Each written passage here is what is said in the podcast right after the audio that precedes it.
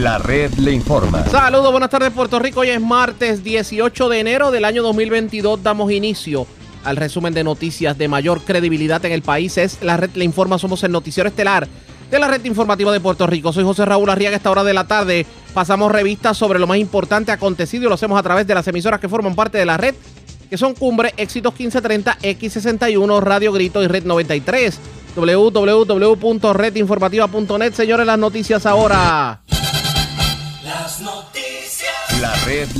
Y estas son las informaciones más importantes en la red le informa para hoy, martes 18 de enero.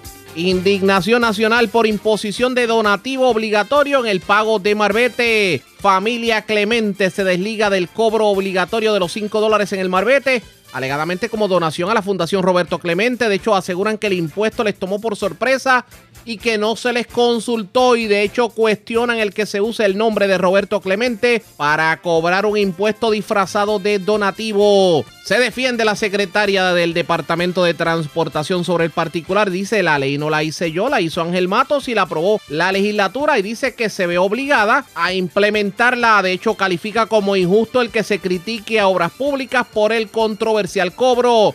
Y ahora resulta que los recaudos por concepto del donativo se le pretende dar una entidad que todavía no ha sido creada. Primero el incinerador, ahora resulta que el grupo quiere construir una planta de energía nuclear en Islote de Arecibo. El representante Memo González le dice en Arecibo no. Hoy le tocó el turno al secretario de Educación de explicar ante la legislatura si hay o no un plan para cerrar escuelas. Preocupados alcaldes de Comerío y Salinas con proceso calificado como burocrático y complicado para la reconstrucción de viviendas tras el paso de María. Casi cinco años todavía llueven las casas con toldos azules. Connie Varela mañana reunirá a los presidentes de los cinco partidos políticos. La razón, buscar un código electoral de consenso. Como decía el pollito que quería ser pingüino, señores.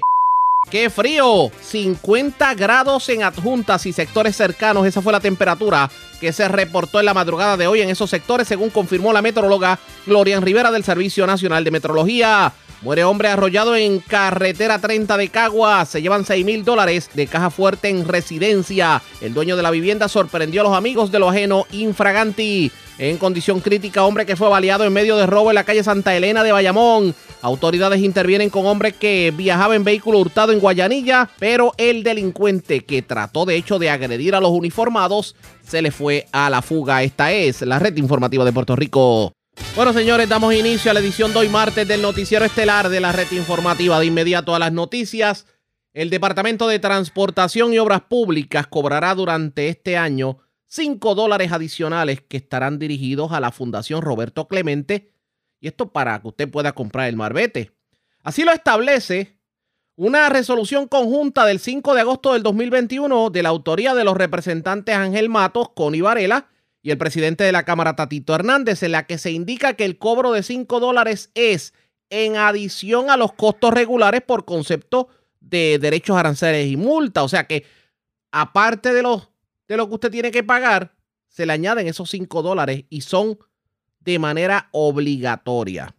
Pero la controversia no se hace esperar. La gente está sumamente molesta por el hecho de que se imponga una donación de manera obligatoria en el marbete. Pero la controversia va mucho, mucho más allá de lo que hemos estado viendo. Y vamos a comenzar escuchando las declaraciones que dio nada más y nada menos que el hijo de Roberto Clemente, Luis Clemente, quien es portavoz de la fundación que lleva el nombre de su padre, desligándose totalmente de este recogido o de este impuesto disfrazado de, donación porque dicen que con ellos no hablaron, que ellos no autorizaron y que ni siquiera saben a dónde va a ir a parar ese dinero.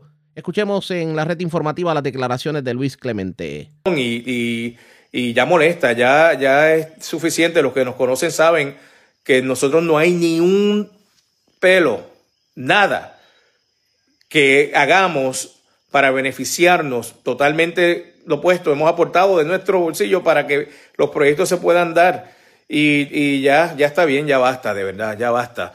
Eh, creo que pues el propósito puede ser positivo, puede ser bueno, pero no se ha manejado de la manera correcta.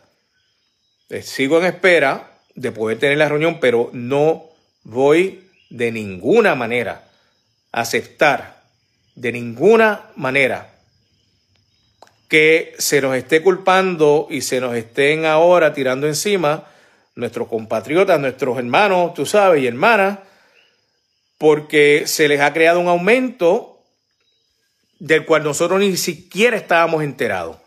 Y los fondos nuevamente los tienen según la ley para que sean manejados por el Departamento de Recreación y Deportes. Yo estuve básicamente argumentando esa parte, pero es como es lo que dicta la ley. Y una vez más, nosotros no fuimos partícipes ni se nos preguntó opinión alguna eh, de qué pensábamos que podía ser, eh, cómo se podía manejar, de qué manera eh, en conjunto podíamos trabajar. Nada, nada, sencillamente nada. Y es imposible. Si es algo, todo lo que tiene que ver Roberto Clemente, nosotros tenemos que autorizarlo. Y aprovecho para llevar el mensaje a todas esas compañías que se han dedicado a crear mercancía no autorizada, recibirán una comunicación. Eso fue lo que dijo el hijo de Clemente. O sea, todo lo que tenga el nombre de Roberto Clemente tiene que ser aprobado por la fundación. Lo cierto es que este impuesto no se consultó con la fundación y se está cobrando un dinero para la Fundación Roberto Clemente que no va a llegar a la Fundación Roberto Clemente. En la mañana tuvimos la oportunidad también de hablar con la secretaria del Departamento de Transportación y Obras Públicas, Eileen Vélez Vega, y esto fue lo que dijo sobre el particular. Pues le agradezco que usted me, permita ¿no? aclarar, porque usted tiene toda la razón. Nosotros no, no somos los autores de la medida ni de la ley. Eh, es una resolución conjunta 1617 que se aprobó el año pasado en agosto. Nos ordena a nosotros a entonces implementar este cobro de 5 dólares a través del marbete, 21 dólares a través de la, de la tablilla y esto entonces va al fondo de la Fundación Roberto Clemente. El fondo lo maneja el Departamento de Recreación y Deporte nosotros no manejamos el fondo, nosotros lo que hacemos es implementar ese cobro de los 5 dólares en el marbete o la tablilla y el Departamento de Hacienda es el que se encarga de esos fondos. Nosotros no tuvimos nada que ver, eh, les recomiendo ¿no? que hable también con los autores de la medida para que ellos le aclaren todas estas dudas y estas preguntas que están teniendo la familia también. Nosotros nuevamente somos los que implementamos la ley porque así no los ordena. Eh, pero no somos los autores de esta medida. A todos le preocupa el que se le esté cobrando estos 5 dólares de manera obligatoria a la gente y el dinero no llegue a las personas que tienen que llegar, porque si la propia Fundación Roberto Clemente dice, pues que nosotros no sabíamos nada, cómo es que se está cobrando un 5 dólares a nombre de nosotros y ese dinero no va a llegar a nosotros, el temor de la gente es que sea impuesto disfrazado de, de donación. Eh, la percepción de la gente, le preocupa que la gente esté diciendo, no, obras públicas, otro impuesto, nos están maltratando y que toda la culpa se la echen a obras públicas. Bueno, por supuesto, es injusto también, ¿no? Porque nosotros este, eh, no somos los que fuimos los autores de la medida. Eh, también es, es muy triste y muy injusto ver los comentarios negativos hacia mi persona en las redes y en los medios, porque yo no tengo absolutamente nada que ver con esta medida. Nosotros somos los que la implementamos porque así nos ordena la ley. Nosotros no tenemos opción de decir, no, no la voy a implementar. Ya es una ley, ya está establecido, nosotros la tenemos que cumplir. O sea, quiere decir que las personas que renueven Marbete de enero en adelante tienen que pagar esos 5 dólares de manera obligatoria. Ah, exacto, esto es para el Marbete del 2023, que es el conmemorativo de Roberto Clemente, va a ser color amarillo. Ahora mismo 2022, si usted renueva, por ejemplo, como yo en noviembre, pues durante este año hasta noviembre usted tiene el del Colegio de Mayagüez, que es el verde, cuando entonces le toque renovar el del 2023 es el de Roberto Esto fue lo que dijo la secretaria sobre la controversia de los 5 dólares, pero aprovechamos y le preguntamos sobre lo que tiene que ver con la escasez de marbetes que había en los centros de inspección. ¿Se pudo subsanar el problema? Vamos a escuchar. Las colecturías, o la gran parte, para entonces entregarlo a los centros de inspección, que son donde se están vendiendo mayormente los marbetes del 2022. Esos malbetes ya se han repartido, ya hemos recogido de las colecturías, todavía queda disponibilidad en las colecturías y los centros de inspección. La resolución lo extiende hasta el 31 de enero. Si, si usted se le venció el marbete el 31 de diciembre de 2021, tiene hasta el 31 de enero para renovar su malvete y lo puede comprar en los centros de inspección porque también la resolución añadí, añadí que se pudiese continuar vendiendo en los centros de inspección. La, el reglamento de Hacienda establece que luego del 31 de diciembre, del 1 de enero en adelante, los únicos autorizados a vender marbetes del año anterior son las colecturías. Le dimos la oportunidad hasta el 31 de enero y así se está haciendo. Los nuevos marbetes del 2023 ya llegaron a Puerto Rico y se están distribuyendo entre hoy y mañana a los concesionarios y los centros de inspección a través de los sescos. Así que ya va a estar disponible a la venta el Marbete del 2023. De paso, aprovechamos para hacerle una de nuestras clásicas preguntas y es algo que le hemos dado seguimiento en los últimos años y es la situación del puente de la carretera 770 en Barranquitas, puente que se cayó tras el paso de María a estas alturas del juego no se ha hecho nada. Pues la secretaria admitió que la subasta nuevamente se atrasó, por lo que los residentes tendrán que respirar profundo porque parece que este proyecto va para largo. Escuchemos las declaraciones de la secretaria. Bueno, ya estamos trabajando, hablé con el alcalde la semana pasada, estamos este, trabajando la subasta, eso está ahora mismo en la Administración de Servicios Generales para que esa subasta ya pueda este, puedan empezar los proponentes a comenzar a enviar sus propuestas. Así que sí, se está moviendo el proyecto, estamos mm. esperando que ya para el verano ya ese proyecto pueda comenzar. Bueno, estamos ya recibiendo las propuestas, esperamos que entonces ya para finales de febrero, principios de marzo ya se hayan recibido para entonces nosotros poder movernos con la construcción. Es un proyecto que constantemente estoy verificando porque sé la urgencia y así lo hemos comunicado con la comunidad y con el alcalde. Y, de hecho, eh, cuestionan el que se supone que ya la subasta se hubiera dado y que y, de hecho sí, la...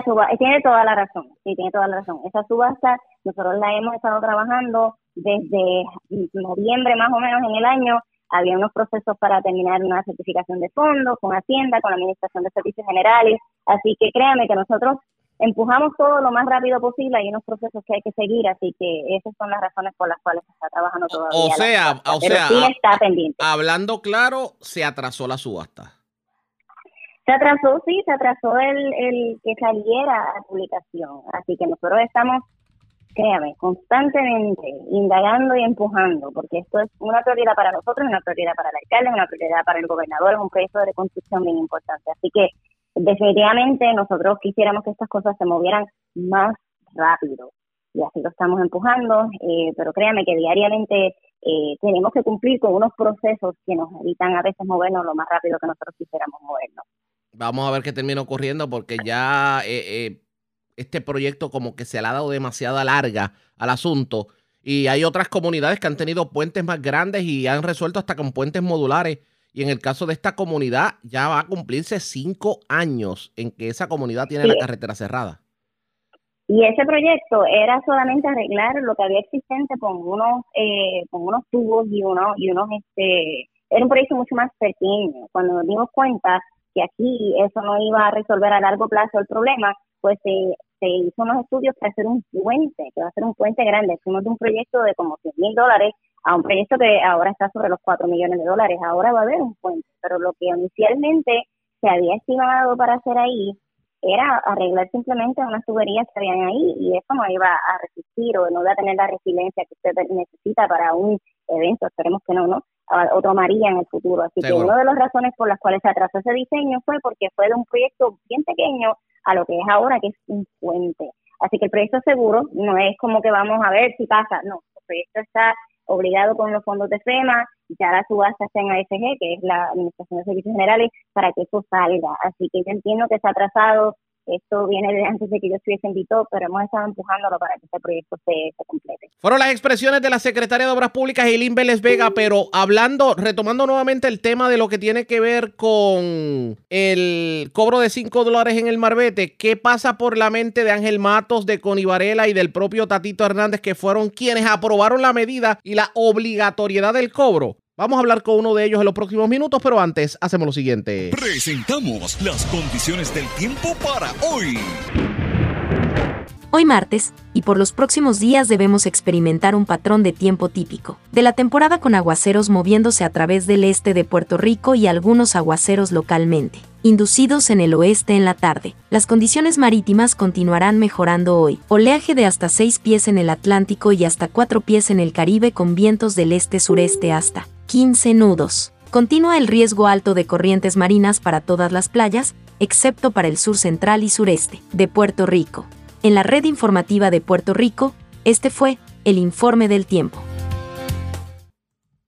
La red le informa. Señores, regresamos a la red le informa. Somos el noticiero estelar de la red informativa edición de hoy martes. Gracias por compartir con nosotros a esta hora de la tarde con noticia de último minuto.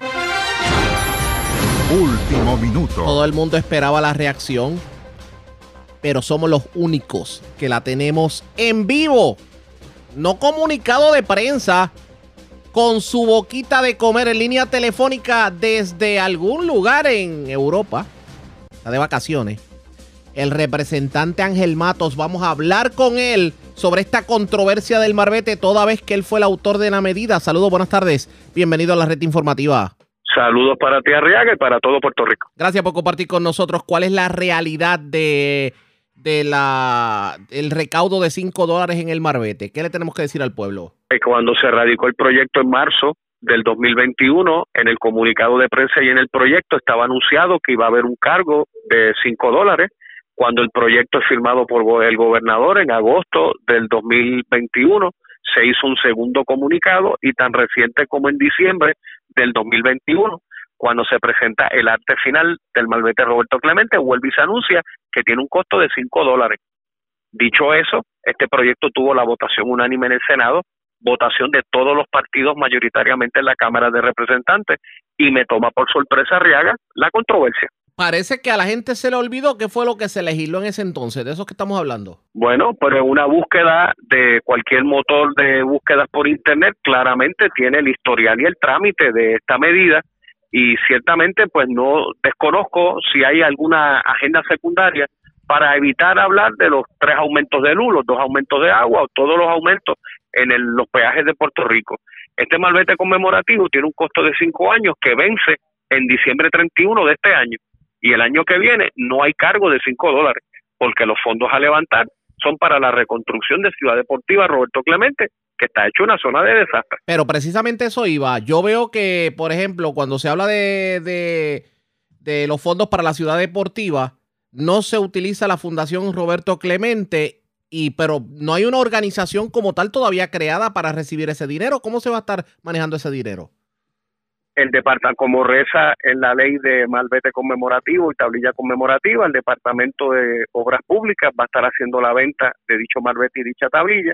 El Departamento de Hacienda va a dedicar una partida en donde se contabilizará el dinero y cuando se apruebe el proyecto de la Cámara 489 que traspasa Ciudad Deportiva al Departamento de Recreación y Deporte, es el Departamento de Recreación y Deporte que tendrá a cargo su reconstrucción. Yo te garantizo, José Raúl Arriaga, que ni un centavo del dinero a levantarse va a caer en las manos de Ciudad Deportiva Roberto Clemente Inc., con el historial tan penoso que en 40 años y 30 millones, ya tú ves cómo está esa propiedad. ¿Y esa propiedad pertenece a quién?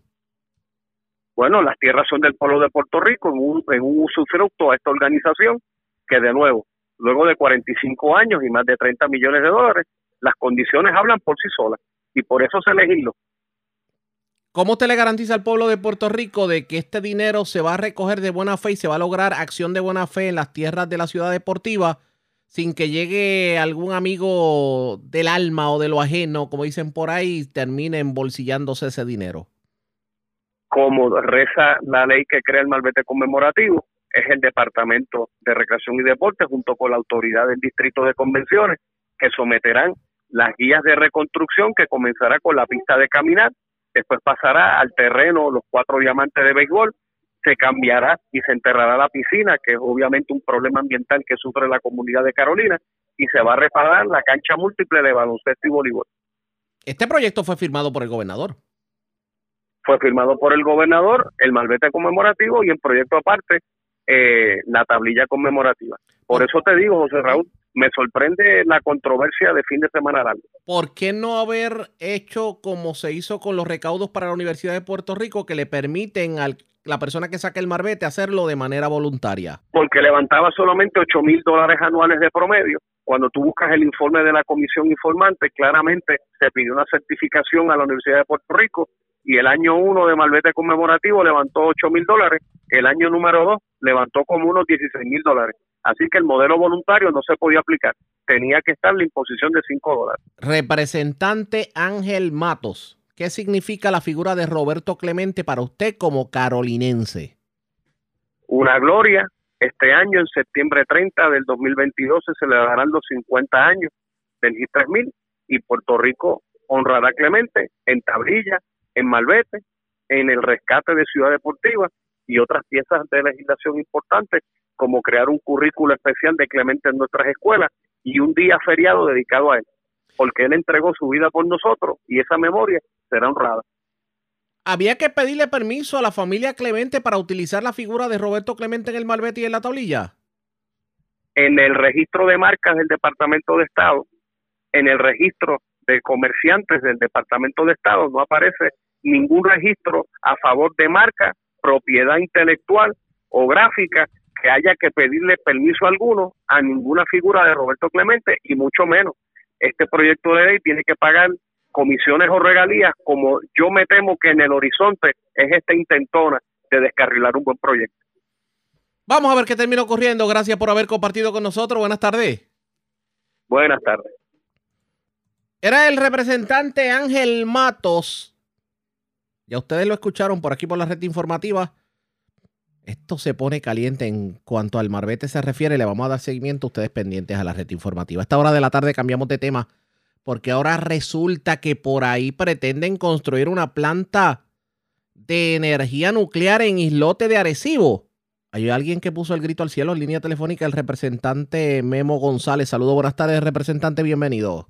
Buenas tardes, Ariaga, para ti, para todas las personas que sintonizan la red informativa, muy en especial a nuestro amado Distrito 14, Recibe Atillo, y a nuestra muy leal Villa del Capitán Correa, Arecibo. Saludos y felicidades, deseos de éxito en el 2022. Y, y, gracias por compartir con nosotros. Bueno, ¿cómo uno explica esto que se esté pensando un generador de energía nuclear para islote de Arecibo? Cuénteme. Mira, no, no, no hay forma de explicarlo, no hay forma de explicarlo, más aún cuando tienes una entidad sin fines de lucro que pues que está trabajando con esto, que ya ha recibido dinero de, fondos federales, ¿verdad?, del Congreso para comenzar un estudio de viabilidad y posteriormente a eso pues va a recibir ahora 1.6 millones de dólares adicionales eh, para evaluar la posibilidad de la construcción del mismo en el lote de Arecibo y en Roosevelt Road. Pero más increíble aún, más increíble aún, como tú bien acabas de decir en tu locución, no recordamos nuestra historia cuando en Domus, allá en Rincón, este proyecto fue un proyecto fallido, el cual, el cual hoy todavía a 70 años, como bien usted me acaba, acaba de decir, todavía hay áreas protegidas que no se puede pasar, que están protegidas por, por, por las diferentes agencias federales porque no hay paso a esa área. Primero. Segundo, de, e, e, ellos, él mismo, el presidente mismo indica, ¿verdad?, en su alocución o en su comunicado de prensa, porque es la comunicación que hemos recibido de él, eh, que este estos proyectos hay que hacerlos en áreas que no sean sísmicas. Entonces, sin embargo, lo está proponiendo para un área como Islote, que es un área que es propensa a tsunami. Eso, lo primero, lo segundo. Eh, yo creo, yo creo sin duda alguna que y respeto la profesión de esos ingenieros y más aún que son boricuas y son puertorriqueños.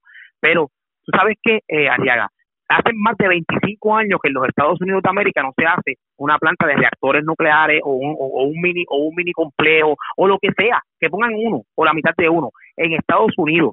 ¿Sabe? En el mundo entero se está eliminando lo que es la energía nuclear, excepto China y Francia. China, podemos entender, porque China mata a su gente ellos mismos con la contaminación ambiental que existe. Pues imagínate, no les importa nada lo que tiene que ver con eso. ¿Sabes? Y más aún cuando tú, dentro de ese mensaje o ese comunicado de prensa, cometes ese sinnúmero de errores de que dices que se está proponiendo para Islote por la densidad poblacional. Arriaga, para José Memo González, si Arriaga es la única persona que vive en Islote o en algún área que va a ser afectada, para mí es importante. Y si por uno tengo que dar la batalla y me puedo quedar solo en la lucha, te la voy a seguir dando. Pero no se supone que no se supone que la política pública energética del gobierno es buscar energías renovables. Y que yo sepa, esto de, de energía nuclear es peligrosísimo, además de que no va con la política pública del gobierno no va con la política pública del gobierno, será otro punto que te iba a decir. De hecho, yo pienso que tendrían hasta la Junta delante de los bueyes, porque ¿cómo tú vas a proponer una, unas plantas como esta si aún la ley no se ha enmendado? Si hay una ley de reforma energética completamente nueva que busca energía renovable, eólico, eh, eh, eh, diferentes otras clases de combustible, eh, busca también adicional a eso pues plantas, placas solares, todo eso. Si me hubiesen dicho que ese dinero lo iban a utilizar para una para hacer un, un, parque eh, de placas solares en todo Cambalache, yo no tengo problema con decirle que sí, y, perfecto, ¿verdad? O que iban a entrar otras clases de, de, de facilidades, pero una planta nuclear, pues puede ser una de las más limpias, pero es una de las más letales y peligrosas, para que estemos claros de lo que estamos hablando, ¿sabes? independientemente ellos quieren vender que si es un sistema nuevo, que si la tecnología, mire, y si es tan bueno, ¿por qué no lo están construyendo en diferentes partes del mundo? Y si es tan bueno, ¿por qué lo quieren hacer más que en Puerto Rico? Y si es tan bueno, ¿por qué tiene impacto en Arecibo? Mira, Arecibo ya nosotros luchamos en una ocasión contra lo que era el, el, la planta incineradora, en un momento, hace 10 años atrás. Y le jugaron con la psiquis a nuestra gente, 10 o 12 años más, diría yo, de, de islote con esa planta y logramos eliminarla, que no se diera. Entonces vuelven ahora 12 o 13 años después o 14 años después a jugarle con la mentalidad de nuestra gente en Arecibo de que vamos a poner una planta que lo que va a traer es contaminación independientemente una cosa o la otra y le falta la seguridad en un área, Arriaga, que nosotros, yo, yo, José Memo González, está luchando por construir un puente nuevo, está luchando por construir un área de acceso a los residentes de islote que están propensos a tsunami y no hay más que una sola entrada y salida. A un área de islote donde tú tienes un vertedero que estamos también perteneciente a un task force ahora que creó nuestro portavoz Johnny Méndez, perteneciente al plan de cierre de vertedero, que está contaminando ya el caño tiburones, la reserva más grande natural que tiene el Caribe, a un área que tiene una planta de tratamiento de aguas usadas en islote, que le está afectando la salud a nuestra gente, la salud a nuestra gente en islote. ¿Cómo vamos a seguir cargando a nuestra gente en Arecibo? Cuando Arecibo, lo que yo estoy buscando Arecibo es desarrollarlo económicamente, turísticamente y que siga llegando gente a esta ciudad. ¿Quién va a querer construir un hotel? ¿Quién va a querer construir un negocio? ¿Quién va a querer construir un comercio al lado de una planta nuclear? Bueno, vamos a ver qué ocurre. Gracias por compartir con nosotros. Buenas tardes. Bueno, el representante Memo González molesto por la situación de la planta nuclear que se pretende construir en la zona de Arecibo. Le vamos a dar seguimiento a esto pendientes a la red. Seguimiento a esto pendientes. ¿Qué terminará ocurriendo pendientes a la red informativa? La red le informa. Cuando regresemos, hoy lo tocó el secretario del Departamento de Educación explicarle a la legislatura si verdaderamente hay o no hay un plan para cierre de escuelas. Es lo próximo. Regresamos en breve. La red le informa. Señores, regresamos a la red le informa. Somos el noticiero estelar de la red informativa edición de hoy martes. Gracias por compartir con nosotros. Hoy, la Comisión de Nombramientos del Senado de Puerto Rico evaluó la designación del licenciado Eliezer Ramos Párez como el secretario de Educación. Y esto en el marco de denuncias que se dieron el fin de semana sobre alegado cierre de escuelas. ¿Qué tuvo que decir Eliezer Ramos Párez en medio de la vista de su confirmación? Vamos a escuchar. La capacidad de escuchar, de entender y de ser honesto con todos los sectores en Puerto Rico. Yo creo que esta ponencia, ¿verdad?, viene cargada con muchísima información eh, porque me parece que, que la presencia de este servidor es un poco distinta eh, a la presencia de otros secretarios nominados, ¿verdad? Ya me ha tocado estar al frente del departamento por 10 meses para beneficio, eh, ¿verdad? De este servidor y de ustedes como senadores a la hora de evaluar el desempeño de este servidor. Pero si algo, ¿verdad? Yo creo que ser secretario no viene con un libro, no viene con una experiencia, eh, sí viene con el crecimiento y la persona con, de quien uno es. Eh, pero el escuchar yo creo que ha sido pieza clave para cada una de las cosas y cada uno de los logros que están contenidos en esta ponencia. Escuchar a los gremios, escuchar al magisterio, escuchar a las comunidades escolares, escuchar a las agencias hermanas en el Departamento de Salud y sin duda la responsabilidad es mía a la hora de tomar decisiones y encaminar los destinos del departamento sin duda los pros y los contras del camino que se delinea en el Departamento de Educación es mío. Durante los últimos días ha trascendido información, ¿verdad?, sobre una alegada lista de cierre de escuelas. Eh, y quiero, ¿verdad?, yo traerla al pleno, ¿verdad?, de esta comisión eh, para, no, número uno, negar categóricamente que este servidor tenga una lista de escuelas para cerrar negar categóricamente que sea política pública de este servidor un potencial cierre de escuelas. Yo reconozco el porqué, yo reconozco los procesos de cierre de escuelas que se han dado, reconozco los pros y los contras que han tenido cada uno de estos procesos que se han dado, pero igualmente reconozco las necesidades de enfocarnos en que cada una de estas escuelas realmente tenga espacios dignos y que nuestros maestros tengan los recursos necesarios para poder dar lo mejor de sí. Yo sí quiero aclarar que existe una presentación, yo no voy a negar que existe un material que no fue confeccionado por mi oficina, que no fue confeccionado por ninguno de mis ayudantes especiales, que sí se utilizó para una reunión con personal de las regiones educativas como origen, como base o como preámbulo a lo que va a ser la conversación en cada una de las escuelas, con cada una de las comunidades escolares, como bien precisa, ¿verdad? La ponencia, para confeccionar el plan de revitalización de nuestra infraestructura. Así que nosotros en el Departamento de Educación, y así hice énfasis a nuestros superintendentes en el día de ayer, porque a nivel de región, a nivel de municipios, esta conversación se va a estar dando con cada una de las escuelas. Yo quiero respetar el plan que cada escuela establezca para su evolución. Y a raíz de ese plan para su evolución en términos académicos, el deseo en términos de infraestructura. Vamos a tener que construir escuelas nuevas, sin duda alguna. Y yo creo que es una magnífica oportunidad para, para modernizarnos, para darle a nuestros estudiantes, acorde con los tiempos y nuevas metodologías, esas nuevas escuelas. Y va a haber la oportunidad de modernizar e impactar positivamente planteles escolares. La ponencia igualmente habla de un portal electrónico que está construido, ¿verdad? Pero que no se ha hecho público y que sí hubo un acceso porque había un acceso literalmente por un link. Solamente el que tenía el link podía accesarlo. Ese portal y ese mapa no tiene información oficial porque no ha sido alimentado con información oficial y estaba contenido en esa presentación como un ejemplo de una de las formas en que queremos hacer transparente el proceso.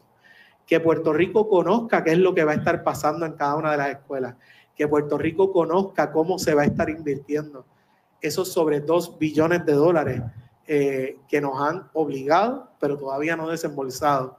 Que Puerto Rico conozca cuál es el desarrollo de esas conversaciones con cada una de las comunidades escolares.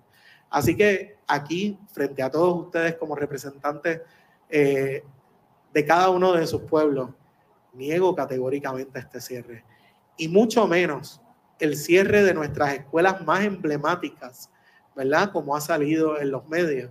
Eh, yo hoy por hoy, aquí en las manos y junto con la ponencia, tengo las asignaciones presupuestarias a escuelas como la Central, que se va a estar invirtiendo una cantidad de sobre 3 millones de dólares fuera del plan de mejoras que se va a estar construyendo.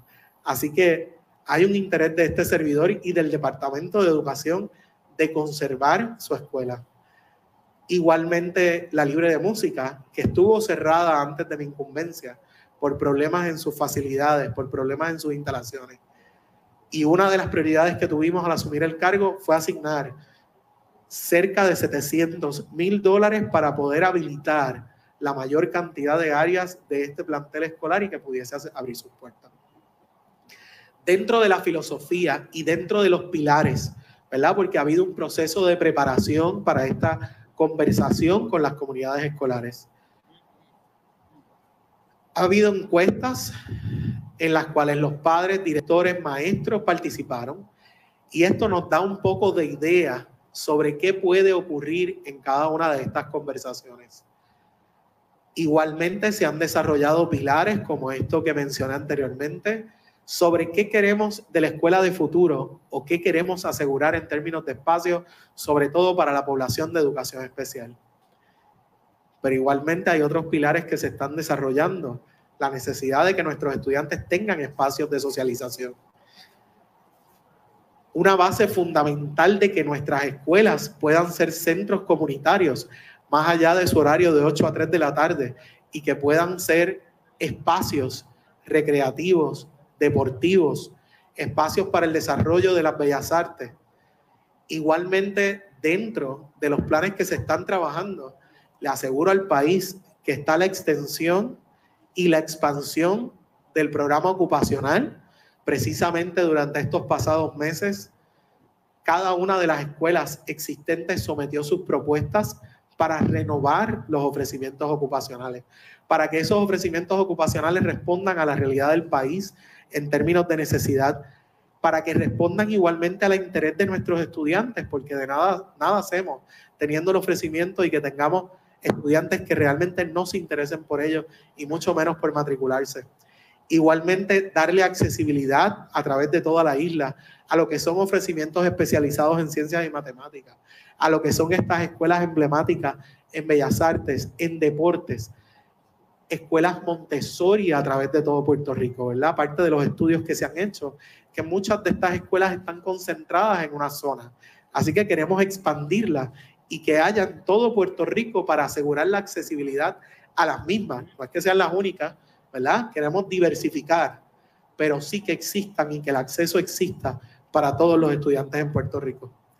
Declaraciones del secretario de Educación. De hecho, la vista pública continúa a esta hora de la tarde y le vamos a dar seguimiento pendientes a la red informativa. La red le informa. Cuando regresemos las noticias del ámbito policíaco más importantes acontecidas en lo próximo, la pausa, regresamos en breve.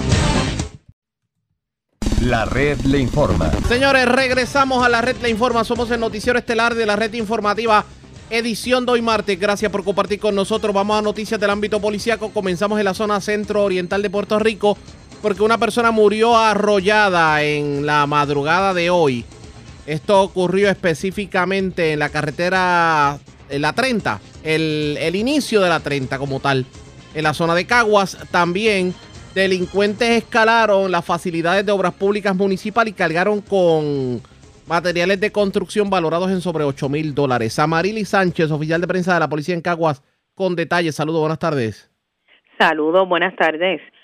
En horas de la madrugada de hoy fue investigado un accidente con peatón de carácter fatal ocurrido en el kilómetro 0.1 de la carretera PR30 en Cagua, según se informó mientras un hombre identificado como Reinaldo J. López Rosario, de 46 años y residente en Humacao, transitaba por la mencionada vía en un vehículo Toyota Tacoma del 2014. Este impacta con la parte delantera del mismo a un peatón quien no ha sido identificado que al momento se encontraba en el lugar ocasionándole heridas que le causaron la muerte en el acto. A López Rosario se le realizó la prueba de alcohol en su organismo arrojando un punto ciento.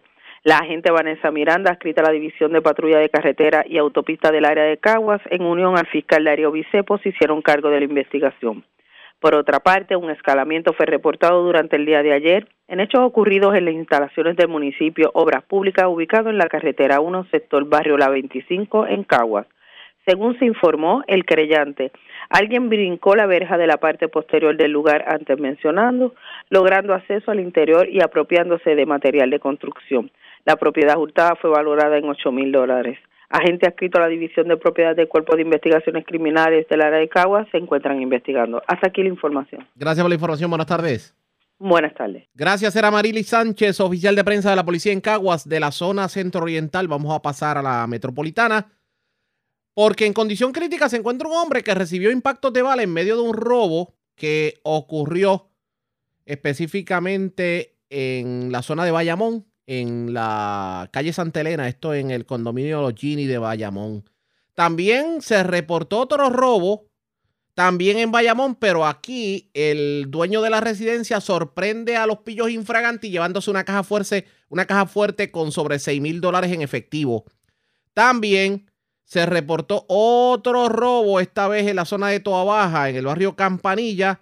A la persona le llevaron dinero, teléfono celular y entre otras pertenencias. Wanda Santana, oficial de prensa de la policía en Bayamón, con detalles. Saludos, buenas tardes.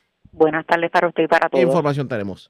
Una persona resultó herida de bala en medio de un alegado robo en horas de la noche de ayer, ocurrido en la calle Santa Elena, área del condominio Los Gini, en Bayamón. De acuerdo a la información, alegó Durán Esteves que mientras se encontraba en el lugar antes mencionado fue víctima de robo. En medio del asalto resultó con herida de bala en el área del pecho, pierna derecha y mano izquierda, siendo transportado por emergencia médica al Centro Medio Río Piedra en condición crítica. Al momento los hechos se encuentran bajo investigación, ya que el perjudicado no pudo ofrecer más datos debido a su condición de salud. En la escena se ocuparon casquillos de bala 9 milímetros y una pistola Glock modelo 26 cargada con cinco municiones, además un magazine 9 milímetros con 14 municiones el agente Mojica, escrita a la División de Robo del CIC de Bayamón, se hizo cargo de la investigación. Por otra parte, un segundo robo fue reportado a la una de la tarde de ayer, ocurrido en la calle Abad Sur de la urbanización Santa Juanita en Bayamón. donde alegó el perjudicado que mientras se encontraba conversando con un hombre frente a su residencia, otro individuo ingresó hasta la misma al área del dormitorio, apropiándose de una caja fuerte la cual contenía más de 6.500 dólares en efectivo. Al entrar a la residencia, el perjudicado y percatarse e intentar recuperar la caja el individuo lo agrede empujándolo hacia la pared, logrando así marcharse los individuos del lugar en un vehículo color blanco.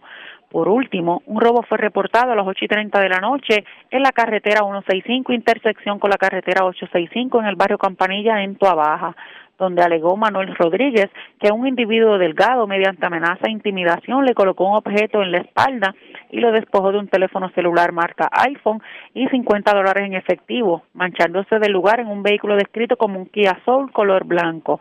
En estos hechos no se reportaron personas heridas. El agente Luis Mejía, escrito al distrito de Tuabaja, investigó preliminarmente y refirió a la división de robos del 6C de Vega Baja.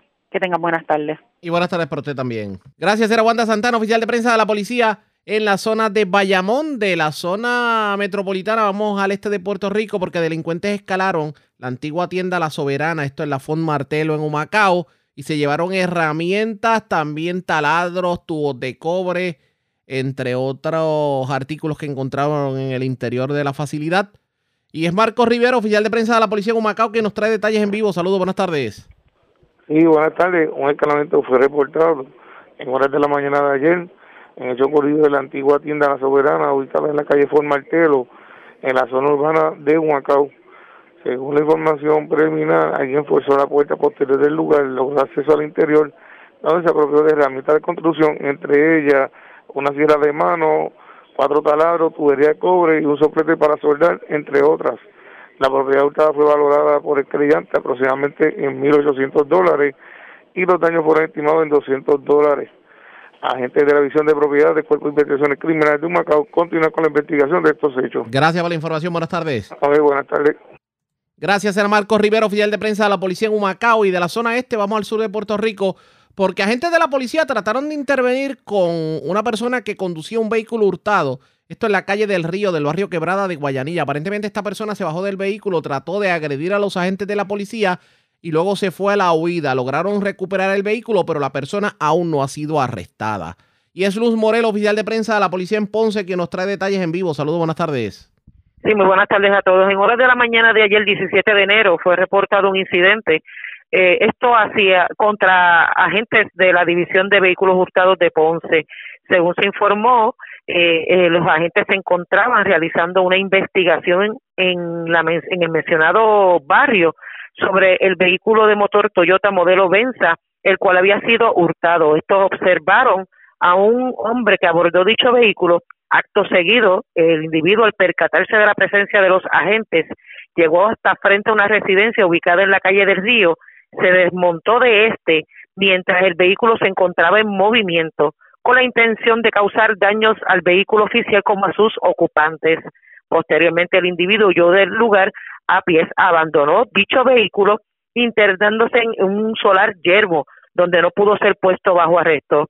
Cabe informar que en el lugar fue recuperado el vehículo de motor marca Toyota modelo Venza color dorado con la tablilla de OEHNK 704 y el cual había sido hurtado en fecha del 14 del año de enero del año en curso esto mediante robo carjacking en el municipio de Yabucoa. Relacionado a estos hechos, se le dio conocimiento al personal de la División de Homicidios, donde la agente Héctor Capa se hizo cargo de la investigación correspondiente. Eso es lo que tenemos hasta el momento. Gracias por la información. Buenas tardes. Buenas tardes a todos. Era Luz Morel, oficial de prensa de la policía en la zona sur de Puerto Rico. Vamos a otros temas porque un grupo de abogados de la zona de Carolina le pidió al Senado el que se confirme al juez Roberto Rodríguez Casillas al Tribunal Supremo de Puerto Rico. Esto dijeron en conferencia de prensa. Estamos aquí en apoyo a la designación para nuestro honorable Tribunal Supremo del honorable juez Roberto Rodríguez Casillas. Entendemos que el juez Roberto Rodríguez Casillas encierra lo mejor de cualquier puertorriqueña o puertorriqueña y debe ser nombrado al más alto foro un hombre que se hizo a sudor propio esfuerzo propio, que representa eh, la integridad, la verticalidad, la honestidad, eh, que, que es el juez que todo abogado y abogada litigante espera un abogado forjado en el litigio, en el fragor de litigio, tanto del lado defensor como del lado del Ministerio Público. Eh, y esa cualidad de ir peldaño tras peldaño, juez de sala de investigaciones, juez eh, de vista preliminar, juez de sala superior, juez de apelaciones y el último que le falta, juez de nuestro tribunal más alto foro, el Tribunal Supremo de Puerto Rico. Eh, toda esa experiencia, Unidad Sur, impecable récord académico, ex profesor de Derecho, eh, muchas otras, lo convierten como el candidato idóneo para que se le dé consideración en sus méritos. Es el juez que le hace falta a nuestro Tribunal Supremo que tiene que romper el empate 4 a 4 con el nombramiento como noveno juez de juez asociado Roberto Rodríguez Casilla. Y allí estaremos donde haya que defender su designación. Estaremos no tan solo nosotros cuatro, sino todos los compañeros y abogadas que hemos litigado ante el honorable juez Roberto Rodríguez Casilla. ¿Qué terminará ocurriendo en el Senado? Ustedes pendientes a la red informativa. La red le A la pausa identificamos nuestra cadena de emisoras en todo Puerto Rico y cuando regresemos en nuestra segunda hora de programación, vamos a compartir con ustedes lo, lo dicho, el sentir de un agricultor barranquiteño que estuvo cultivando ñames por espacio de nueve meses. Simplemente le toca tirar la cosecha al desperdicio porque aquí los supermercados y las grandes cadenas no apoyan el agro puertorriqueño. Hablamos sobre la controversia luego de la pausa. Regresamos en breve en esta edición de hoy martes del Noticiero Estelar de la Red Informativa. La red le informa. Señores, iniciamos nuestra segunda hora de programación. El resumen de noticias de mayor credibilidad en el país es la red le informa. Somos el Noticiero Estelar de la red informativa edición de hoy, 18 de enero. Vamos a continuar pasando revistas sobre lo más importante acontecido y lo hacemos a través de las emisoras que forman parte de la red que son Cumbre, Éxitos 1530, X61, Radio Grito y Red 93, www.redinformativa.net. Señores, las noticias ahora. La red le informa. Y estas son las informaciones más importantes en la red le informa para hoy, martes 18 de enero. Indignación nacional por imposición de donativo obligatorio en el pago de Marbete. Familia Clemente se desliga del cobro obligatorio de los 5 dólares en el Marbete, alegadamente como donación a la Fundación Roberto Clemente. De hecho, aseguran que el impuesto les tomó por sorpresa y que no se les consultó y de hecho cuestionan el que se use el nombre de Roberto Clemente para cobrar un impuesto disfrazado de donativo. Se defiende la secretaria del Departamento de Transportación sobre el particular. Dice la ley no la hice yo, la hizo Ángel Matos y la aprobó la legislatura y dice que se ve obligada a implementarla. De hecho, califica como injusto el que se critique a obras públicas por el controversial cobro.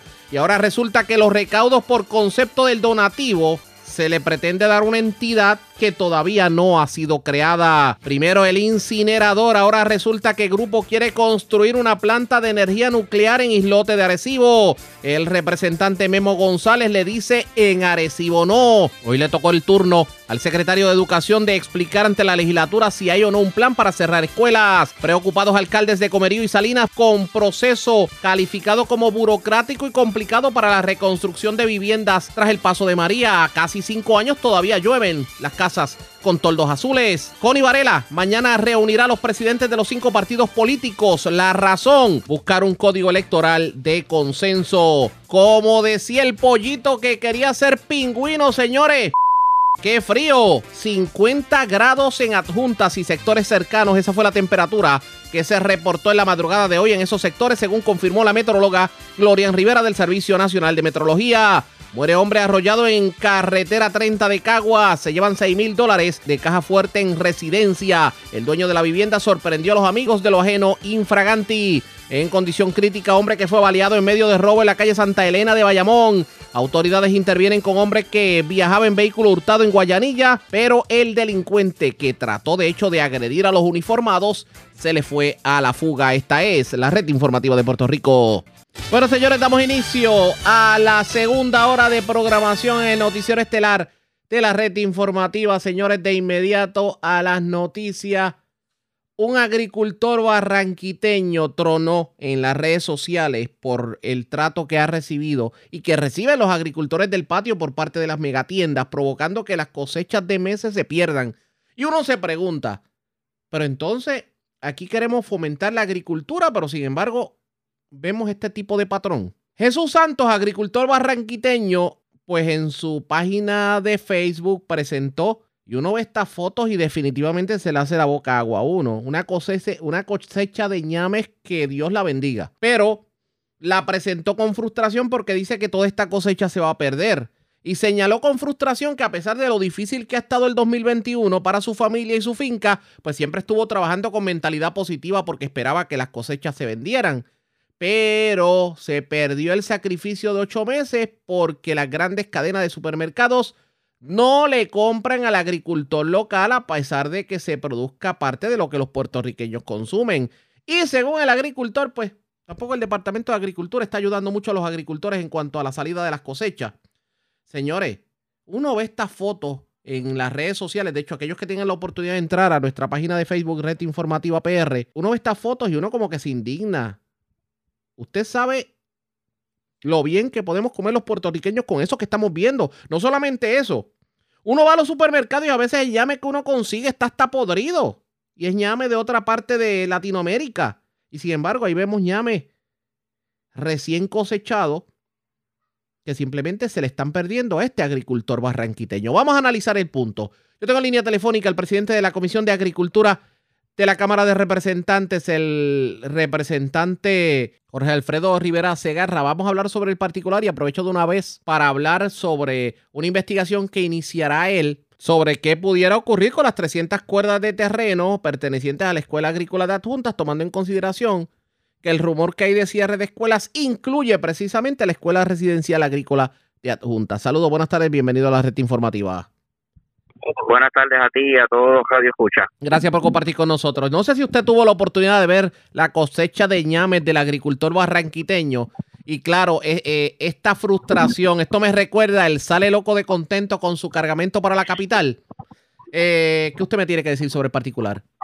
Sí, este, sí pudimos ver el, el, la queja y el reclamo del agricultor con los ñames. Pues mira, esto es lamentable, pero tampoco no, no, no podemos decir que es algo nuevo. Esto está pasando hace muchos años, este, lamentablemente, porque las grandes empresas, este, para el gobierno de turno que lleva seis años en, el poder, pues no realmente el discurso de la agricultura es un discurso disfrazado, no es, no es real. Y aquí es donde uno se pregunta que la semana pasada el secretario de Agricultura dijo que quería llevar un 50% de producción agrícola en el país cuando tenemos quintales de, de, llame que se están perdiendo. este O nos peinamos o nos hacemos rolos. Yo creo que aquí es donde nosotros entonces ejecutar, donde ponemos la palabra, poner la acción. El Departamento de Agricultura tiene una responsabilidad en sus manos y no puede delegarle a nadie la responsabilidad del, del manejo de los productos cómo se venden, a quién se venden, el, quien tiene que defender y tiene que ser el protagonista es el Departamento de Agricultura y lamentablemente no lo estamos viendo. Pero entonces, eh, como pueblo, yo le pregunto, usted como legislador, ¿no podemos hacer algo para que se pueda proteger la cosecha del agro puertorriqueño por encima de la cosecha que viene eh, importada como se hace en otras jurisdicciones y no solamente del mundo, en Estados Unidos se hace? Sí, definitivamente. Yo creo que la, la, la, la, la respuesta inmediata al problema que estamos teniendo pues, es la que tú bien mencionas. Nosotros, pues, garantizarle si tiene, si, tiene que haber legislación, pues que, se haga y lo hacemos de que el producto de aquí sea primero de las opciones que se tienen que comprar. Esto no, no se podría, digamos, como hacen con, otra, con otros artículos, ponerle un impuesto al agro extranjero para que entonces el agro local eh, pueda de alguna manera beneficiarse. Tal y como se hizo, recordará que se hizo con la cerveza, por ejemplo, en una época de, de, de estos años. También es una, otra opción que, que que se le ponga impuesto al de afuera para que le, demos prioridad al de aquí, definitivamente. Cosas que pasan, como dice uno. Quiero, quiero hablar con usted porque tenemos que seguir hablando de agricultura, porque ahora por ahí está el fantasma del cierre de la escuela agrícola de Ajuntas y los terrenos de Ajuntas son terrenos altamente cultivables. ¿Qué le preocupa de todo esto? Pues mira, este, yo tuve una reunión este, presencial con el secretario de Agricultura el pasado 27 de diciembre del 2021 con una preocupación de unas escuelas y, uno de, los temas que toqué junto al secretario fue qué íbamos a hacer y qué se podía hacer con la escuela José Barceló, este, extensión agrícola ya en, en Adjunta. Y desde ese día el secretario no ni nunca me dio a entender que había cierre, sino que tenía proyectos encaminados con la, con la escuela, lo cual yo también le recomendé en la reunión que pudiéramos hacer una alianza con, con, el recinto de Utuado del colegio de, con el colegio de la Universidad de Puerto Rico, que también se especializa en, agricultura y hacer una alianza entre las dos instituciones para que fortalecer la, la escuela agrícola en Adjunta y, y, y ayer y durante toda esta semana también he estado muy atento desde que salió el rumor y, el secretario pues me siento complacido porque las declaraciones pues nos confirman este una de las, de las propuestas que llevamos que era hacer una alianza con la Universidad de Puerto Rico en Utuado y así este inclusive este, sus declaraciones ayer era este remodelarla y ponerla al día y, nos alegramos por eso por lo pero usted va a investigarlo todo porque aunque le dieron esa explicación, me imagino que todavía hay la preocupación de que de buenas a primeras le pongan el candado a la escuela. Sí, definitivamente, por eso es que nace también la investigación, porque también queremos saber, esa, esa, esa escuela cuenta con 308 cuerdas de terreno, tiene, tiene este cuerpos de agua que, que, que nacen de allí mismo, o sea que realmente eh, nosotros como país tenemos en nuestras manos una, una, un, un de valor incalculable este, en la montaña junta una, un terreno que podemos utilizar correctamente y que sobre todas las cosas siga y permanezca en las manos del Estado dando servicio como ha dado muchos años. Y hacia eso va la investigación. Hablando de, hablando de agricultura, eh, ¿usted cree veremos cosas nuevas, buenas para la agricultura en este 2022? ¿Cuál es su augurio? Sí, tenemos la, tenemos todas las esperanzas del mundo y más cuando tenemos un secretario que, que, se propone llevar un 50% de la producción local, pues nosotros vamos a estar desde la Cámara de Representantes, como siempre hemos estado desde el primer día, dispuestos y ser facilitadores para que ese 50% o más se logre. Y haremos todo lo posible para que este año todo lo que tenga que estar en marcha lo facilitemos, lo, lo hagamos realidad y, el Departamento de Agricultura y el país sepa que la Cámara de Representantes y la Comisión de Agricultura que me, me, me complace dirigir estamos haciendo todo lo posible para que los agricultores y la cosecha de aquí sea lo primero. Representante, pero a mí me parece escuchar detractores suyos decir, bueno, pero ¿cómo vamos a llegar al 50% y cómo vamos a soñar con ese 50% si después que el agricultor se mata se pierde la cosecha como le pasó al agricultor de Barranquita? Exactamente, es una realidad que también estamos muy atentos a ella, pero también tenemos que entonces poner, como dije de ahorita, donde ponemos la palabra, poner la acción. Si el Departamento de Agricultura desea llevar un 50% de la producción local, tiene que valorar el de aquí, tiene que respetar el de aquí, pero eso no solamente con palabras bonitas, tiene que ser con los hechos. Estamos en la disposición de que el Departamento de Agricultura ejecute y nosotros vamos a ayudarle. Aprovecho que lo tengo en línea telefónica y le pregunto, porque en las pasadas semanas se habló de la posibilidad de reabrir la, procesadora de pollos Picú en Cuamo y recordamos que en el pasado el Picú fue subvencionada por el gobierno por, con millones de dólares y simplemente las empresas llegaban, la llevaban a la quiebra, la cerraban nuevamente. ¿Vale la pena invertir nuevamente en Picú?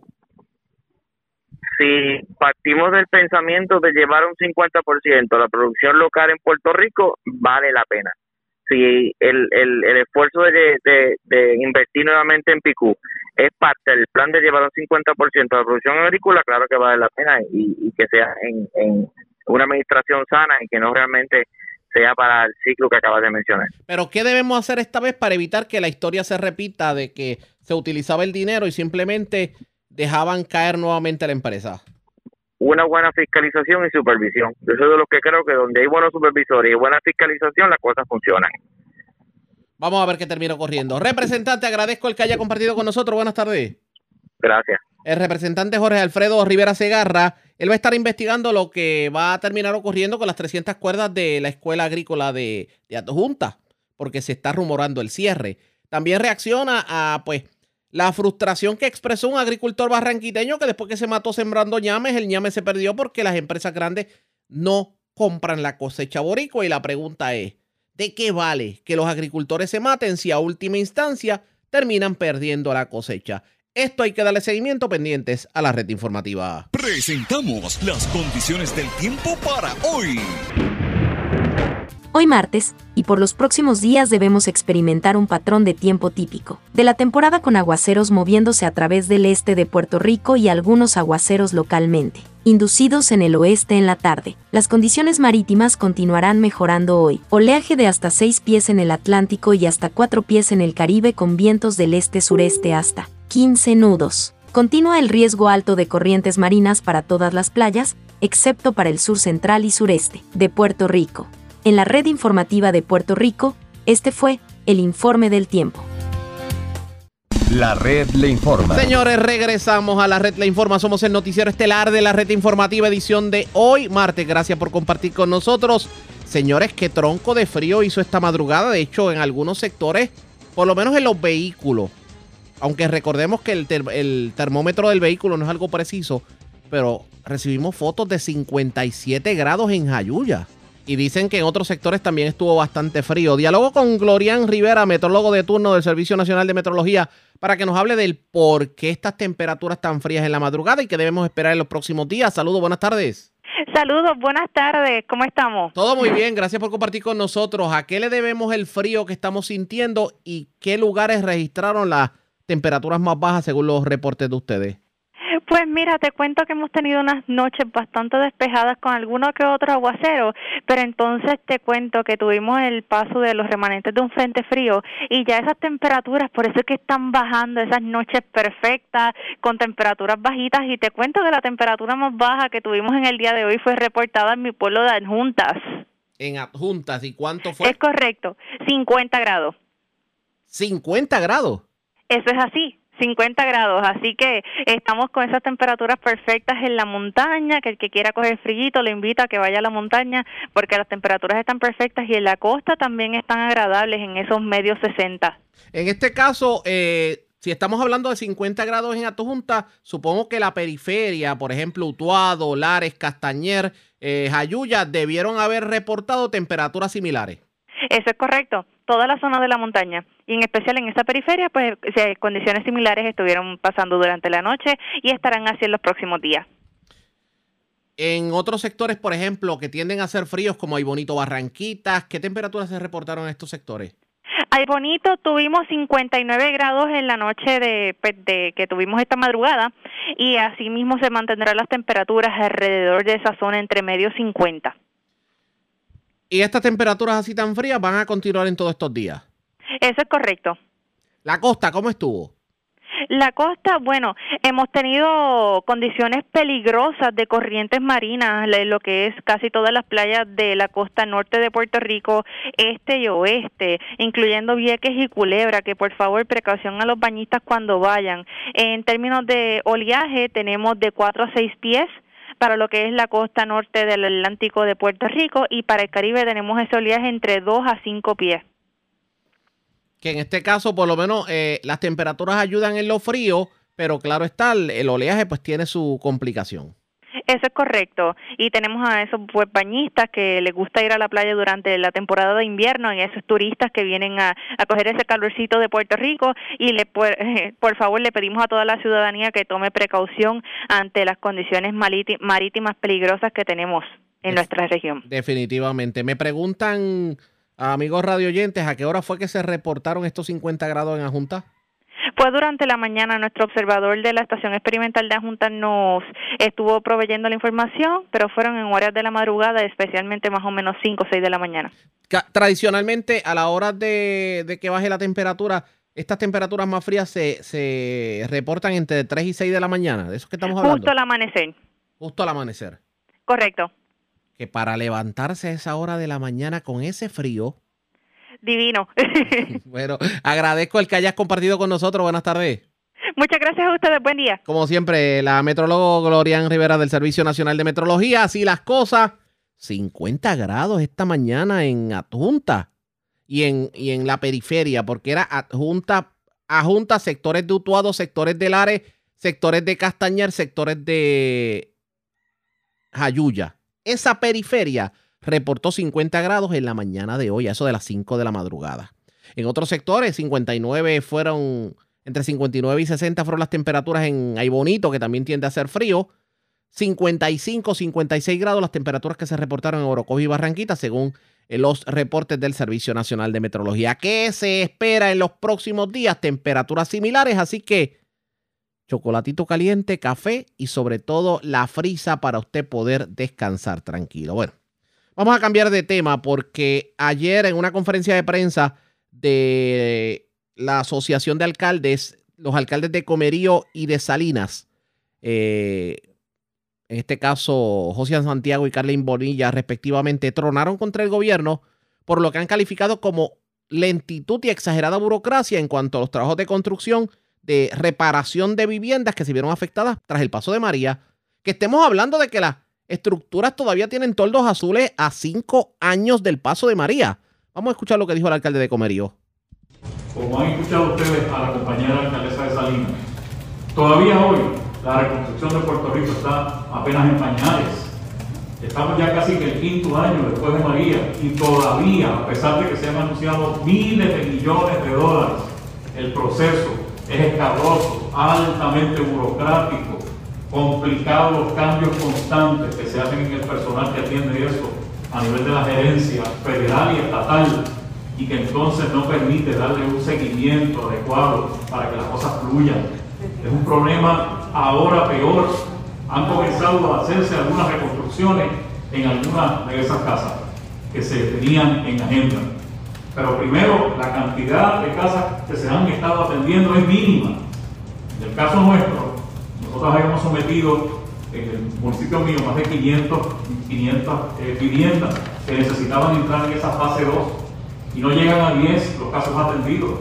Pero no solamente eso, cuando visito una de las casas que han demolido para reconstruir una pequeña casita de una familia en un espacio, noto que entonces el costo del proyecto total será de más de 200 mil dólares por reconstruir esa casita.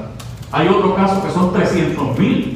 Oye, con 300 mil dólares compro yo una casa en una organización de interés, esto de control de acceso con tres cuartos, dos baños, marquesina. ¿Cómo es posible que para proyectos tan simples haya una inversión de fondos públicos tan alta? Estos dos casos que yo les estoy diciendo ya implica medio millón de dólares. A ese, a, a ese número con un millón se dan tres o cuatro casas. Pero ¿cómo es posible?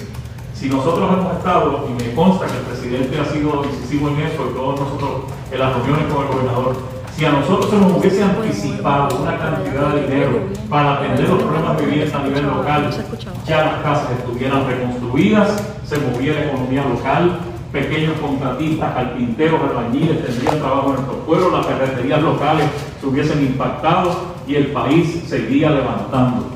Así que reitero lo que hemos visto tantas veces desde la Asociación de Alcaldes. Señor Gobernador, todavía la reconstrucción del país no arranca. Necesitamos que entienda que para poder lograr eso, escuche el planteamiento de la asociación, que el país se levanta desde los municipios. Necesitan de los gobiernos locales, de los gobiernos municipales, para que la obra pública salga, porque la gente ha perdido la fe en sus instituciones precisamente por una burocracia que hace cada día más complicado el proceso del servicio público. Eso dijo el alcalde de Comerío. Nos disculpan el audio porque fue audio ambiental en medio de la conferencia de prensa. Pero sobre este tema no solamente habló el alcalde de Comerío, también la alcaldesa de Salinas y otrora jefa de manejo de emergencias de este país, Carlin Bonilla, habló en los mismos términos y vamos a escuchar lo que dijo la alcaldesa. Ciertamente porque hay mucha infraestructura que se afectó tras el, paso del huracán María y de igual manera los terremotos, pero lo que hemos experimentado desde, desde que comenzó el proceso de reclamación ha sido un proceso sumamente burocrático, eh, la experiencia que tuvimos fue muchísimo personal que fue contratado sin los conocimientos eh, necesarios para agilizar los procesos de reconstrucción. Y como cuestión de hecho a esta fecha, que ya básicamente vamos a cumplir, estamos en el cuarto y vamos para el quinto año, todavía no se han aprobado el 100% de los proyectos. Y es importante mencionar esto porque una vez el proyecto se aprueba, o el famoso PW como se le conoce en FEMA, se aprueba, ahí nos corresponde a nosotros comenzar un proceso de diseño, subasta y luego construcción. Así que lamentablemente a esta fecha el 100% de los proyectos no se han aprobado eh, y por ende pues, todavía tenemos mucha facilidad pública, entiéndase carreteras, puentes, áreas recreativas, áreas comunales que no han podido ser reconstruidas por eh, los retos que hemos tenido que enfrentar durante este proceso de reconstrucción. Importante también, y vamos a dar seguimiento en el Comité de Reconstrucción, a los fondos de mitigación que fueron anunciados.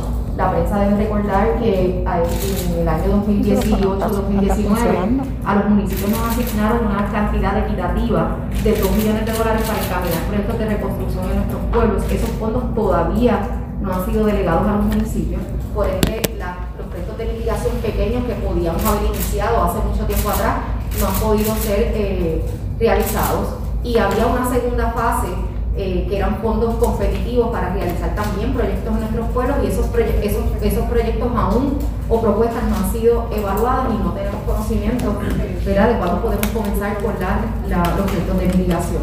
Tanto la alcaldesa de Salinas, Carlin Bonilla, como el alcalde de Comerío, José Santiago, coinciden en que el gobierno ha sido demasiado lento a la hora de mantener la obra de reconstrucción tras el paso de María. A estas alturas, ya casi a cinco años del, del paso del huracán, Todavía hay propiedades que ni siquiera se han tocado. ¿Qué hará el gobierno para que la ayuda llegue cuando tiene que llegar?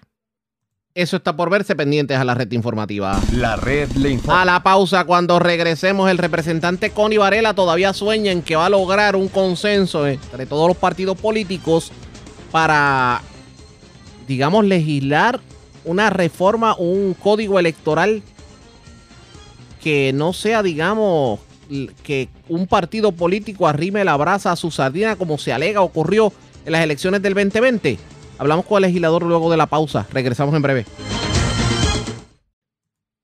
La red le informa. Señores, regresamos a la red le informa. Somos el noticiero estelar de la red informativa. Gracias por compartir con nosotros. En este país se han dado varios intentos de enmendar la ley electoral, de crear un nuevo código electoral y tratar de buscar un consenso entre los diferentes partidos políticos y movimientos políticos del país. No se ha logrado, pero esta vez, aunque no cuenta con el aval de, del dirigente de su partido, en este caso de, del presidente del Senado, José Luis Dalmau, pues el representante Connie Varela va a otro turno al bate y pues aseguró que va a enmendar el código electoral por consenso y que va a lograr congregar al liderato de los cinco partidos políticos. Por fin se dará una reunión en donde se podrán poner de acuerdo. Yo lo tengo en línea telefónica con Varela. Buenas tardes, bienvenido a la red informativa. Buenas tardes a ti, buenas tardes al pueblo de Puerto Rico. Gracias por compartir con nosotros. Antes que todo, para orientar al pueblo, porque la gente debe estar diciendo código electoral, ¿qué rayos es el código electoral? Háblenos, cuando hablamos de código electoral, ¿de qué estamos hablando y qué es lo que usted pretende hacer? Bueno, el código electoral es aquel que nos trajo tanto y tantos problemas en las primarias de los partidos políticos en agosto del 2020 y en las elecciones del noviembre del 2020.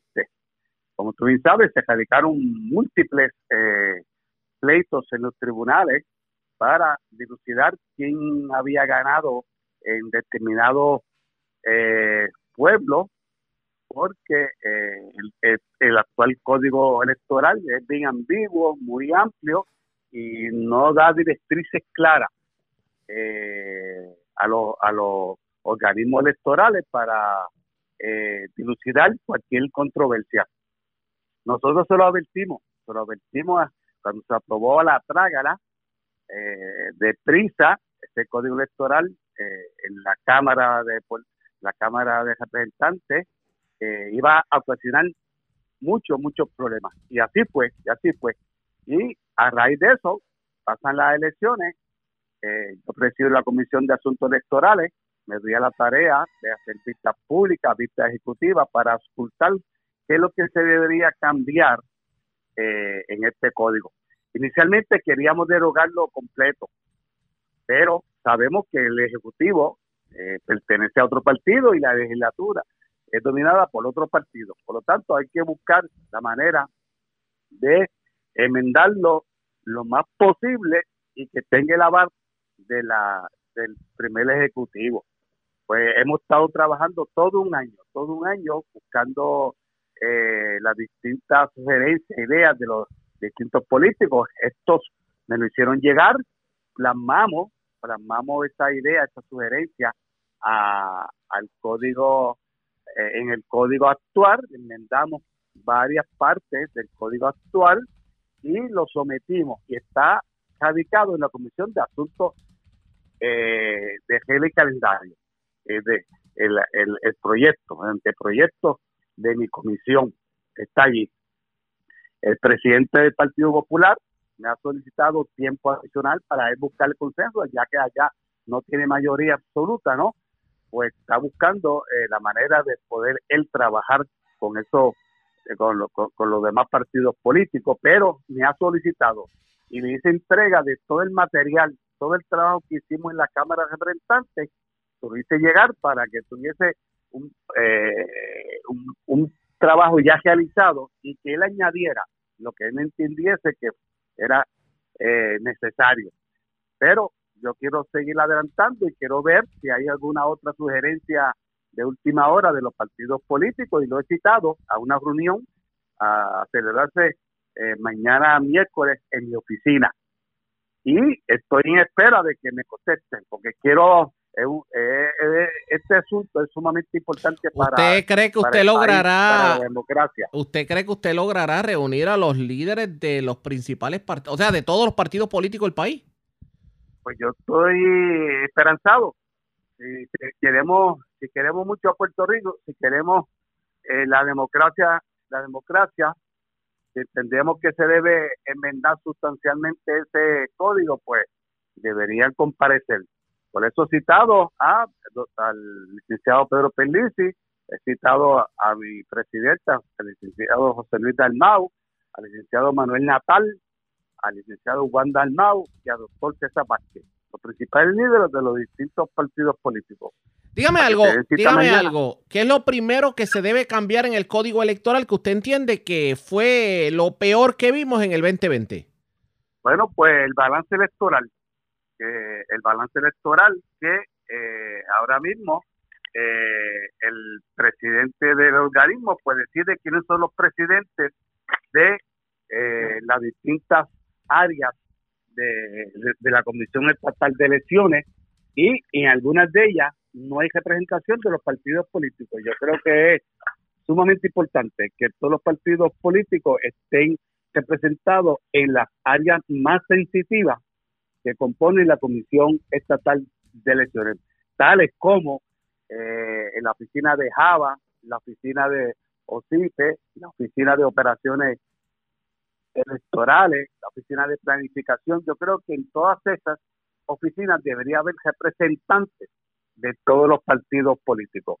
También otro otro cambio que se debería efectuar es en el voto adelantado y voto ausente, que vino para quedarse me, me, me, especifico, es en cuanto a los controles que debe tener eh, cuando tú le, le solicitas eh, ese voto adelantado o voto ausente. Ahora mismo el elector puede solicitarlo y, el, y la comisión no te cuestiona, no te cuestiona nada de tu domicilio, de dónde tú resides. Pues yo creo que sí, que la Comisión Estatal de Elecciones debería cuestionarle eh, el por qué tú estás solicitando e, e, ese ese voto adelantado o voto voto ausente. Ahora mismo eh, tú presentas la solicitud, con cualquier dirección y ¡pap! y ahí te llega la papeleta. No, no, yo creo que debe ir, la comisión debe ir un poco más allá, debe cuestionar y debe preguntar y debe validar la dirección de esa de ese solicitante. También eh, se debe, eh, eh, la comisión debe comenzar un, un, plan masivo de inscribir nuevos lectores en las escuelas superiores y en las universidades. Eso no lo contiene el actual código electoral. Y somos los jóvenes que deben inscribirse, ¿no? cuando se inscriben, la gran mayoría deben ser jóvenes. Pues este código le dice a la comisión, inicie un programa para poder eh, inscribir a los electores jóvenes en la escuela Lo que pasa es que Lo que pasa es que, y perdone que le interrumpa, es que aquí hay algo. Mientras el código electoral tenga que ser legislado por el partido político de turno y sobre todo ahora que hay gobierno compartido, la solución está un poquito lejos porque cada cual va a dar la brasa hacia su sardina y en un proceso... No te creas, no, no, fíjate, pero eh, tú no te acuerdas de aquella época romántica, podemos decirle, que, que le componían David Noriega, Héctor Luis Acevedo y, y Peter Krisanowski, eso es mucho tiempo atrás, pero eso sí se pusieron de acuerdo, hicieron un código de consenso y se sentaron y lo lograron. ¿Ves? ¿Y qué, y qué, y qué pasa?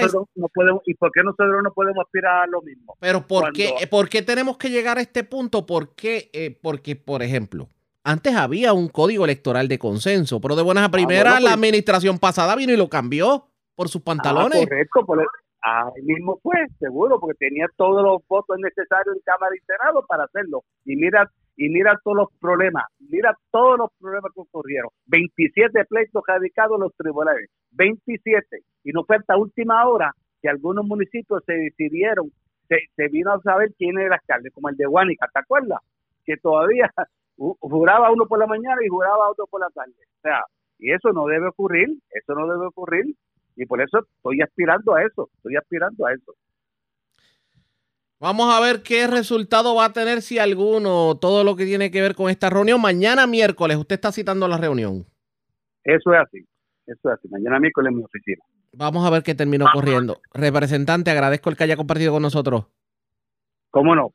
¿Cómo no? Ya ustedes escucharon el representante Connie Varela. Él dice que va a reunir mañana a los presidentes de los diferentes partidos políticos para buscar consenso para un nuevo código electoral. ¿Usted cree que eso se pueda lograr en un país en donde cada partido político ala la brasa hacia su sardina. Bueno, eso está por verse definitivamente.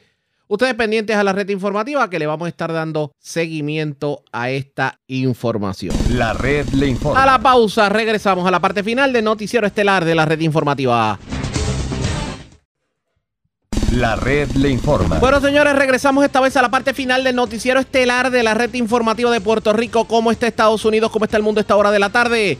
Vamos a la voz de América. Yoconda Tapia y John Burnett nos resumen lo más importante acontecido en el ámbito nacional e internacional. La variante Omicron podría ser el fin de la pandemia del COVID-19, momento en el que el SARS-CoV-2 dejaría de ser tratado como una amenaza para la salud pública y se convertiría en un coronavirus endémico. Judith Martín Rodríguez tiene estos detalles. El doctor Anthony Fauci, director del Instituto Nacional de Alergias y Enfermedades Infecciosas, confía en que el COVID-19 podría ir perdiendo fuerza y letalidad hasta convertirse en un virus endémico. Sin embargo, aseguró que todavía es pronto para llegar a conclusiones finales y pidió precaución. En un debate virtual celebrado en el foro de Davos sobre la evolución de la pandemia, el doctor Fauci hizo hincapié en el desafío que los científicos tienen por delante, encontrar los mecanismos que induzcan una respuesta común a todas las diferentes mutaciones del SARS-CoV-2 que han surgido y aquellas que podrían llegar. Realmente no queremos entrar en la dinámica de perseguir cada nueva variante que aparece porque entonces tendrías que crear un nuevo refuerzo contra cada variante en particular estarías persiguiendo al virus para siempre. Cuando fue cuestionado acerca de si Omicron, una mutación del COVID-19 altamente transmisible pero menos grave que las variantes anteriores, podría suponer el final de la pandemia, el doctor Fauci aseguró que este solo sería el caso si no obtenemos otra variante que eluda la respuesta inmune de la variante anterior. En tanto, en Estados Unidos continúa creciendo la curva de nuevos infectados por COVID-19 con una media diaria de casi 900.000 contagios y el número de personas fallecidas desde que empezó la pandemia supera ya los 850.000. Judith Martín Rodríguez, Voz de América. En otra información, Janet Yellen, la secretaria del Tesoro de los Estados Unidos, habló sobre las injusticias económicas y la brecha racial que aún experimentan los afroamericanos en el país y afirmó que aún le queda mucho trabajo por delante, por lo que destacó medidas claves adoptadas por el gobierno estadounidense el año pasado para atacar este problema de larga data. Y Allen participó en un evento organizado por el reverendo Al Sharpton, activista de los derechos civiles, aseguró que la economía estadounidense nunca ha funcionado de forma justa con los ciudadanos de raza negra o para cualquier estadounidense de minorías y señaló la importancia de trabajar en varios de los errores económicos que perduran y que fueron señalados en el famoso discurso Tengo un sueño de Martin Luther King en el año de 1963. Entre las medidas adoptadas por el Tesoro estadounidense para atacar este histórico problema, destaca la contratación del equipo más diverso de su historia y la creación de un Consejo de Equidad Racial, así como de un millonario plan de rescate COVID-19 con el que se busca ayudar a las minorías afectadas por este flagelo en el país. Por otra parte, la entidad anunció la otorgación de 9 mil millones de dólares a instituciones financieras de desarrollo comunitario y en instituciones depositarias para minorías. Según datos publicados recientemente por la organización no partidista y sin ánimo de lucro USAFacts.org, se revela que en el año 2019 más del 85% de la riqueza de Estados Unidos pertenecía a hogares de personas blancas, mientras que el 4% estaba en hogares afroamericanos y solo el 3% en hogares latinos. Si bien las cifras han cambiado durante los últimos 30 años, siguen mostrando una gran brecha en el acceso a la riqueza y las oportunidades que puede dar la nación. Y en otro tema importante, la falta de comunicación con las islas del archipiélago de Tonga retrasa el socorro y el